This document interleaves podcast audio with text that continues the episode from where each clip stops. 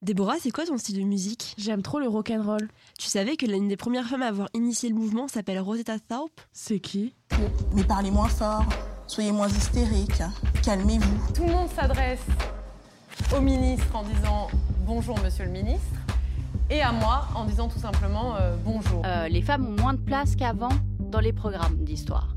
Je crois qu'il faut redonner aux hommes la place qu'ils ont dans la vie des femmes, c'est-à-dire pas la première place. Ça n'est quand même qu'une nana. Bonjour à tous et bienvenue sur notre podcast Banana. Aujourd'hui, nous allons parler de Sister Rosetta Thorpe. Auteure, compositrice, chanteuse et musicienne de gospel et de blues afro-américain. Rosetta Thorpe est née le 20 mars 1915 à Cotton Plains, en, Ar- en Arkansas. Ses parents sont Cathy Bell Nubin et Willis Atkins qui travaillent à la cueillette de coton. Sa mère chante et joue de la mandoline, qui est un instrument de musique à cordes pincées originaire d'Italie. C'est une, forme, une sorte de petite, enfin, mini-guitare. Est une, membre, est une membre active de la Church of God in Christ, la COGIC, qui est une association internationale chrétienne qui favorise l'expression musicale, la danse et la prêche des femmes. Dès l'âge de 4 ans, Little Rosetta Nubin est un prodige du chant et de la guitare. À 6 ans déjà, elle chante dans la troupe évangélique de sa mère, la suivant dans ses tournées dans le sud des États-Unis.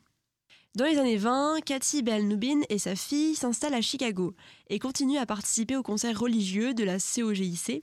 Très vite, il apparaît que le talent de Rosetta se situe très au-dessus des standards habituels, au chant, mais surtout à la guitare. En 1934, elle épouse le pasteur Thomas Thorpe, une union qui ne dure pas, mais elle conserve jusqu'à sa mort son nom de scène, Thorpe. Il faut savoir que Rosetta et sa mère vont beaucoup voyager, notamment elles vont s'installer à Chicago pour fuir la ségrégation raciale du sud des États-Unis, et elles vont se produire toutes les deux dans des tournées de la COGIC, comme le disait Margot. Et c'est en 1938 que elle et sa mère vont s'installer à New York, et elle va très vite être repérée et signée à 23 ans seulement avec le label Decca Records, et elle va graver 4 disques. Son premier disque, mais aussi le plus connu, c'est Rock Me. Je vous laisse écouter.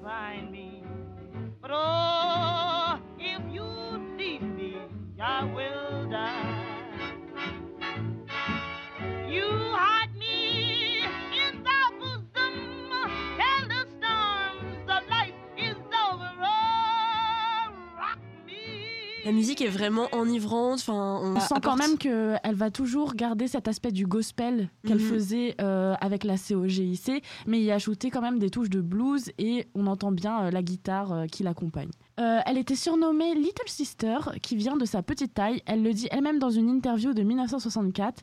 Ma guitare était trop grande pour moi, j'étais si minuscule, on me montait sur une table pour que les gens puissent me voir. My guitar was too big for me. I was so tiny. They stood me up on the table so the people could see me. So that's where sister come from. They call me little sister. So it become famous.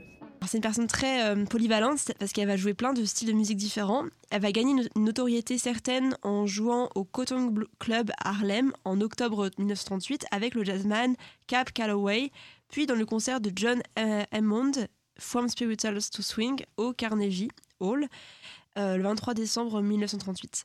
Ce qui surprend, voire choque le public, c'est le fait de chanter du gospel dans le cadre de nightclubs avec des musiciens de blues ou de jazz.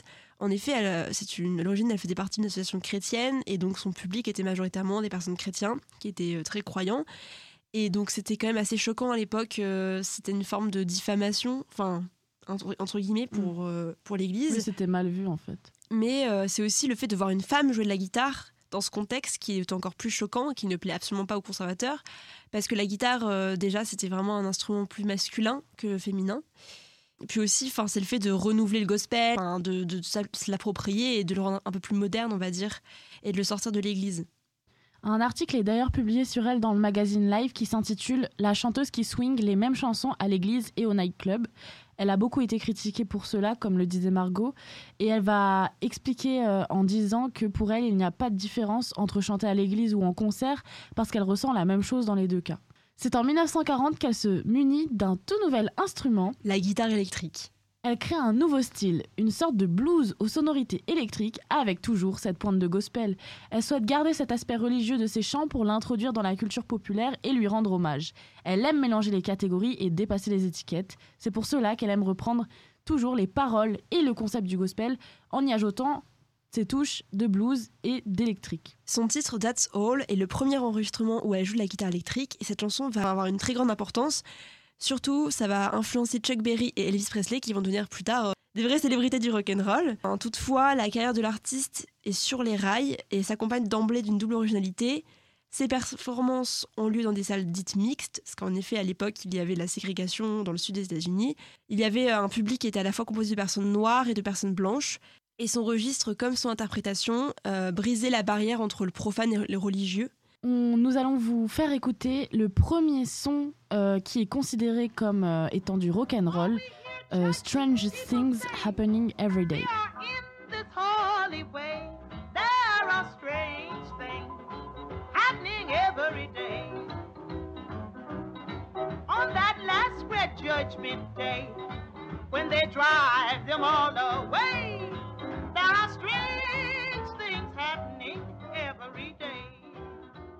Elle a collaboré avec de nombreux artistes, dont une femme, Mary Knight. Les deux jeunes femmes vont partir dans le sud des États-Unis et il y aurait une rumeur d'une certaine relation lesbienne qu'elles entretenaient euh, toutes les deux, ce qui va l'éloigner des institutions religieuses qui à l'époque voyaient d'un œil mauvais les relations homosexuelles. Et elles vont enregistrer des chansons 100% blues, ce qui va l'éloigner aussi de son style habituel. Plus tard, elle va épouser Russell Morrison en 1951. Et du coup, en 1953, elle, euh, Tharp et Knight s'éloignent du gospel pour enregistrer euh, des albums. Bon, ça, déjà- Dé- Déborah l'a déjà dit. Mais comme euh, l'a dit Déborah, ça tourne au désastre. Et non se- seulement l'album ne se vend pas, mais il est condamné par leur communauté religieuse et leurs plus, leurs plus fidèles admirateurs. Donc elle se retrouve vraiment avec... Pas beaucoup de fans finalement, plus beaucoup de fans euh, qui sont là pour les écouter. Mais c'est pas pour autant qu'elles vont changer, en tout cas. Ouais, mais c'est à ce moment-là que leur carrière aux États-Unis va perdre de leur éclat. Mais ce sera le début de la carrière de Rosetta Tharpe en Europe. En effet, en 1964, notamment, la France l'accueille à la Maison de la Radio pour un concert qui restera gravé dans les mémoires. C'est aussi la première star nationale de gospel. On grave ses chansons sur les disques de la victoire, les V-disques. Donc c'était des disques euh, pour redonner le moral aux troupes durant la Seconde Guerre mondiale. Et on peut entendre dans ces musiques que justement euh, la sonorité de ces chansons, tout ça, euh, c'est vrai que c'est c'est enjaillant. Ces chansons sont beaucoup centrées sur Dieu et sa foi en fait, parce que comme je le disais, elle reprend des paroles de gospel. Du coup, c'est plus ça le thème principal de ces musiques. Ok. Malheureusement, elle va décéder le 9 octobre 1973 à l'âge de 58 ans à Philadelphie, en Pennsylvanie. Mais euh, même après sa mort, elle est quand même introduite euh, au Rock and Roll Hall of Fame, qui est un musée du rock. Et c'est en avril 2018 qu'elle va être introduite, donc c'est un petit peu tard quand même. Euh, c'est vrai qu'il faut savoir qu'après sa mort, elle va vraiment être oubliée euh, par rapport à ses musiques. Et c'est seulement dans les années 2000-2010 qu'on va redécouvrir sa musique et qu'elle sera remise au devant de la scène. Mm. Bah, en effet, euh, quand je cherchais sur Internet euh, qui est la première personne à avoir inventé le rock, enfin avoir inventé le rock, on trouve directement en tête d'affiche euh, des hommes. Donc, enfin, déjà, on, voit la réponse, c'est Alan Feed, mais enfin, c'est plus lui qui a inventé le terme, pas la musique. Ou alors, surtout, celui qui est en valeur, c'est le capitaine euh, Glenn Meyer. Plusieurs euh, artistes masculins, puis les, artistes féminines arrivent après. En fait, on dit ah oui, il y a aussi, euh, il y a aussi Rosetta Tharpe et Big Mama Thornton qui ont, qui ont initié le rock and roll. Mais c'est vrai qu'elles sont très enfin, invisibilisées.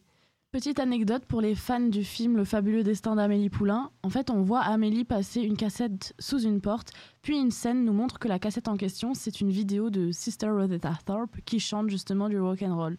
Donc c'est assez marrant parce que du coup, elle est reprise euh, même aujourd'hui dans des films euh, beaucoup enfin connus et du coup, c'est ça qui la remet en valeur, euh, la remet au goût du jour aujourd'hui. Et ça nous montre que c'est vraiment une pionnière quand même dans son milieu. Du coup, en résumé, Rosetta Tharpe a vraiment marqué l'esprit avec euh, bah, l'innovation qu'elle a apportée à la musique euh, du blues, euh, du gospel. On peut remarquer que c'était une femme qui se démarquait, justement. Oui. Très passionnée parce qu'elle a continué à chanter même jusqu'à la fin de sa vie, parce qu'elle est morte vraiment trois jours avant un concert qu'elle devait donner. Et malgré ses problèmes de santé, elle a continué à chanter, elle a continué à, même si ça plaisait plus et que c'était, ses chansons étaient vues comme, comme euh, ne respectant pas les codes de la religion chrétienne. Ça ne l'a pas arrêtée, en fait, à Bah oui, continuer. oui. Et euh, elle s'est vraiment euh, approprié elle-même euh, différents styles musicaux. Et nous allons maintenant vous laisser avec la chronique de Mélissa. Nous espérons que ce podcast vous aura plu et on se retrouve dans deux semaines pour un tout nouveau podcast. Au revoir Hello, c'est Melissa et aujourd'hui on va parler de musique, de rock and roll et de foi. Sœur Rosetta Tarp était le produit d'une église qui a aidé son style musical, ainsi que d'une race et d'un sexe qui doivent être deux fois meilleurs que les autres dans tous les domaines pour être écoutés légitimement. Pourquoi l'appelle-t-on sister? En 1934, à l'âge de 19 ans, Rosetta épouse Thomas Thorpe, un prédicateur de la COGI, Church of God in Christ, l'église de Dieu en le Christ, qui fait partie de l'église noire des États du Sud des États, euh, des États du Sud des États-Unis. Le mariage n'a duré que quelques années, mais elle a décidé d'adopter une version du nom de son mari comme son nom de scène, Sœur Rosetta Tarp. Malgré sa réputation de femme libérale, Rosetta était particulièrement appréciée par l'Église afro-américaine. Dans la cogique, l'élément théologique crucial pour le mouvement de la sainteté était l'idée qu'il existait une seconde grâce. La seconde grâce, c'est quoi? C'est s'exprimer à travers une spiritualité incarnée avec le parler euh, en langue, la danse extatique, les guérisons miraculeuses, les disputes et les cris, qui reliaient tous ces niveaux chrétiens à leurs racines religieuses C'est à ce moment-là que les fidèles sont envahis par l'Esprit de Dieu, connu sous le nom de Saint-Esprit, et sont submergés par l'émotion de la spiritualité. Donc des contractions occasionnelles du cou, des épaules courbées et des coups de pied levés, Rosetta, comme tant d'autres, poussait de la saleté sur Satan. Rosetta Tarp, en gros, c'est une femme noire extrêmement influente pour les générations de chanteurs de rock'n'roll qui l'ont suivie, une femme libérale et une femme trop souvent oubliée. Et à bientôt pour une nouvelle chronique. Bye